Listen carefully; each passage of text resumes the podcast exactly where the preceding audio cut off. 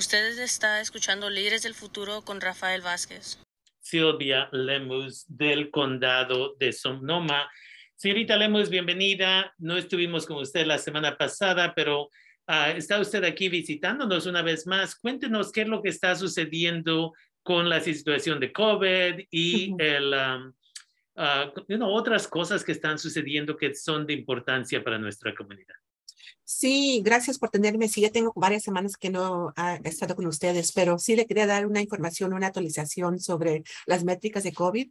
Um, nuestra tasa de esta semana, nuestra tasa de nuevos casos diarios por cada 100 mil habitantes está en 18.9, pero la diferencia es que entre las personas que no, están, que no son vacunadas, en los casos están a 49, casi 50 por cada 100 mil y en las personas, las personas vacunadas la tasa está a 18.5 por cada 100 mil y los residentes que están vacunados, que hay una diferencia grande entre esos dos grupos. Nuestra tasa global de positividad de las pruebas está al 11.9, así está bajando un poco, uh, está a 11.9% la positividad de la prueba, pero la tasa de positividad en las pruebas de las métricas de equidad está a 14.2, un poco más alta en las comunidades más impactadas sobre uh, hospitalizaciones, tenemos esta semana 33 personas hospitalizadas uh, relacionadas con COVID y de esos tenemos dos pacientes en la unidad de cuidado intensivo. Así que todavía hay propagación, todavía hay personas en el hospital por COVID y desafortunadamente tenemos ya un total uh, por el, el, durante la pandemia tenemos 509 personas que han fallecido. Y sabe, Rafael, tenemos tres personas en esta última semana que fallecieron por COVID. Así que todavía sigue la propagación, la enfermedad, las hospitalizaciones, la muerte de COVID. Definitivamente. es importante que la gente entienda una vez más, especialmente si no estamos vacunados, vacunadas, si tenemos algún tipo de uh, problema crónico uh, you know, de salud, sea asma, sea problemas del corazón, obesidad, diabetes, todo ese tipo de cosas, siempre estamos en un riesgo más alto de que aunque estemos vacunados, vacunadas, podríamos terminar en el hospital. Entonces es súper importante de que nos cuidemos definitivamente. Y todavía sabemos que la mejor protección, Rafael, es la vacuna. La vacuna contra COVID la mejor. Y ahora tenemos un total de 78% de la población total vacunada contra COVID. Ah, y de ese, de ese número tenemos 6% de la población total que ah, está parcialmente vacunada y tenemos un 65, casi 66% de la población elegible para recibir refuerzos que se ha vacunado con refuerzos. Así que ahí la llevamos, pero todo nos falta para tratar de cerrar esa eh, brecha que tenemos de personas que no se han vacunado y esa es la mejor protección que tenemos porque sabemos con viendo sus números y la métrica que todo está propagando la, eh, entre la comunidad el COVID. Y al mismo tiempo también les quiero decir que al mismo tiempo que el condado, eh, la salud pública, el gobierno federal, que está recortando muchos de los fondos para ayudar a, las comunidades uh, para, ah, para los esfuerzos contra COVID. Así es que lo que creo yo y lo que estoy viendo es que tiene que ser parte de nuestra responsabilidad personal um, para protegernos y, y, usar los protocolos contra COVID y de mantenernos hacia salvo, porque el COVID está con nosotros y no se va a ir. Estamos, sabemos que hay muchas diferentes variantes que estamos enfrentando. Así que tenemos que, ahora que los niños han regresado a la escuela, ahora que viene el invierno, muchas veces pega diferentes gripas, es que, así que vamos a ver, yo pienso que vamos a ver los casos aumentar en ese tiempo, así que tenemos que hacer todo lo posible para, eh, para eh, en precaución. Definitivamente, yo todavía estoy viendo estudiantes en Santa Rosa Junior College que no pueden ir a tomar clases en persona porque no se han vacunado. Y no se han vacunado no porque no quieren, pero mamá, papá, vieron algo en Facebook, vieron algo allá, que hablaron con la comadre de la hermana, del primo, de la cuñada, quien les dijo, no, que les va a crecer un tercer brazo, no, que you know, no van a poder tener hijos en el futuro, no, que un montón de mentiras. Y los, las que sufren en esa situación son los jóvenes y las jovencitas que saben que deben de poner atención a la ciencia, pero una vez más, mamá y papá y las influencias. Si vives en esta casa, vas a hacer lo que te diga. Y los, las que sufren son nuestros hijos y nuestras hijas. Y como usted dice, ahorita están regresando a la escuela y you know, el potencial de que puedan enfermarse o enfermar a otras personas es muy alto. Sí, y todavía hay vacunas, por ejemplo, e, en el Roseland tenemos todo el, centro de vacunación, pero parece que nomás un, es nomás un mes más eh, para este mes de septiembre, pero ya se van a terminar ahí, pero también deben las personas ir con las clínicas para tratar de buscar la, la, la vacuna, porque, porque es, e, eso es lo que sabemos que sí es una protección contra, contra COVID. Definitivamente. Y va a llegar el momento porque ya no va a ser una emergencia y por eso la vacuna ha estado gratis por tanto tiempo, pero va a llegar el momento en que se va a volver como todas las otras vacunas, que va a tener que ir a su doctor, a su doctora, y ahí va a tener que recibir su vacuna. Y algunos nosotros, nosotras que somos privilegiados, privilegiadas y tenemos aseguranza médica, tal vez vamos a pagar 10 dólares, pero gente que no tenga eso tal vez va a tener que pagar dinero. Entonces, este es el tiempo de aprovechar antes de que este servicio gratis se desaparezca en un futuro. Entonces, eso es importante y cuéntenos acerca también de este otro ah, problema que es la viruela del mono. ¿Qué es lo que está sucediendo ahí? Sí, no sé si se acuerda que la última vez que hablamos sobre la viruela del mono había ocho casos y ahora tenemos 27 casos confirmados aquí en el condado de Sonoma.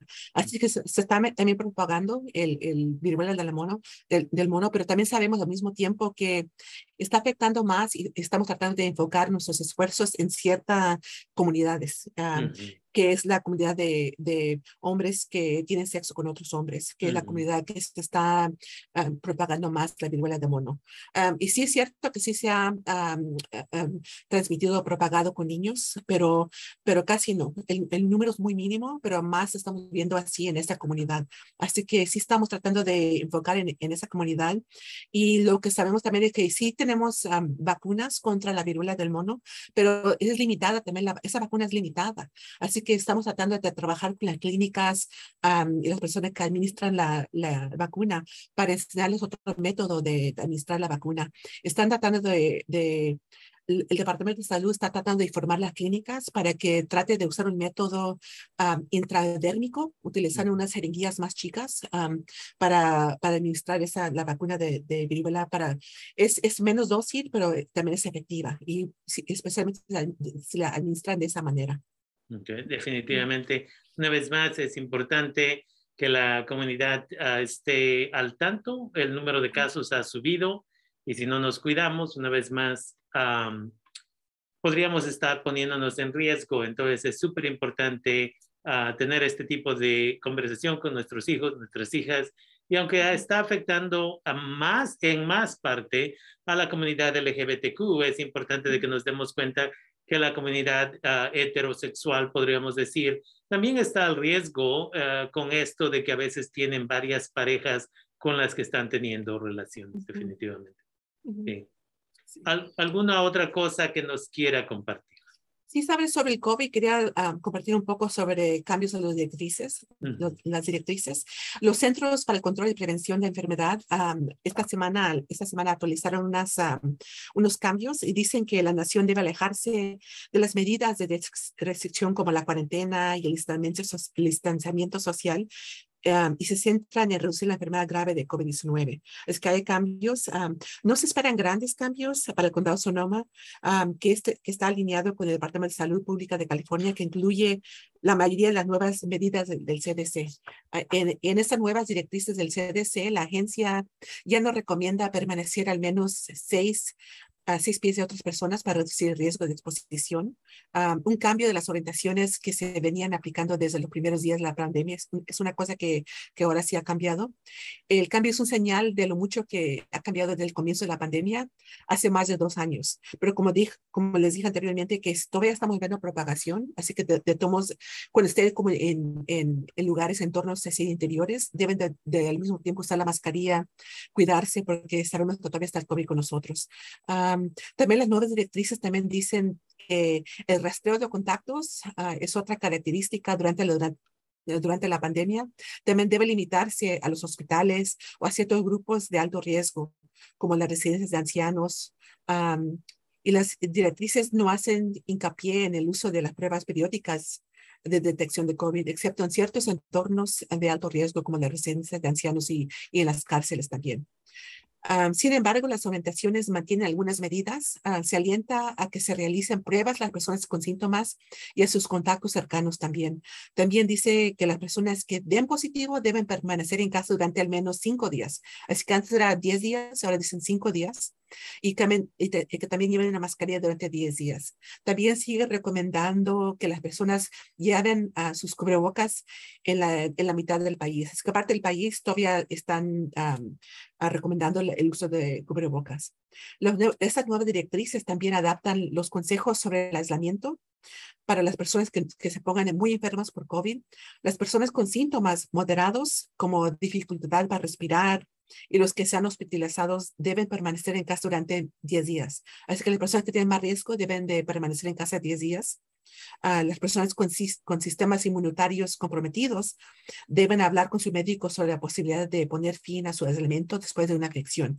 Así que las personas que tienen así condiciones deben hablar con su médico para, para que le den esas recomendaciones.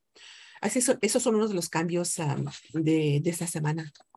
Definitivamente, y van a continuar habiendo cambios en las siguientes semanas, porque como mencionábamos antes, ya este ah, virus va a continuar con nosotros, nosotras, igual que como funciona la gripa o la gripe, y como resultado de eso, eh, vamos a tener que acostumbrarnos, vamos a tener que, una cosa muy importante que usted mencionó es, tenemos que tomar nuestra propia responsabilidad seriamente para cuidarnos, porque no sabemos quién tiene y quién no tiene el virus, y por esa razón tenemos que asegurarnos que nos ponemos la máscara, que no salimos a lugares que están llenos de gente sin máscara o no entramos ahí, y como resultado de eso no, no tenemos que preocuparnos tanto de traer el virus a casa y enfermar a la abuela o alguien que está en alto riesgo como bebés, básicamente, que no tienen la vacuna. Entonces, Ah, es súper importante ah, la información que nos trae siempre y se le agradece por tomarse el tiempo.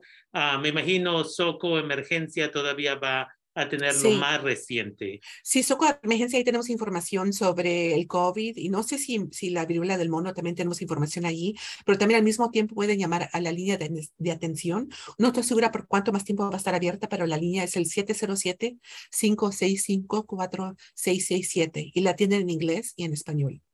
Ok, y entonces la página web, uh, socoemergencia.org, Ahí hay información acerca de preparación para los incendios, información acerca de COVID y todo ese tipo de cosas. Entonces, gracias como siempre por tomarse el tiempo y haremos este reporte en inglés. Gracias.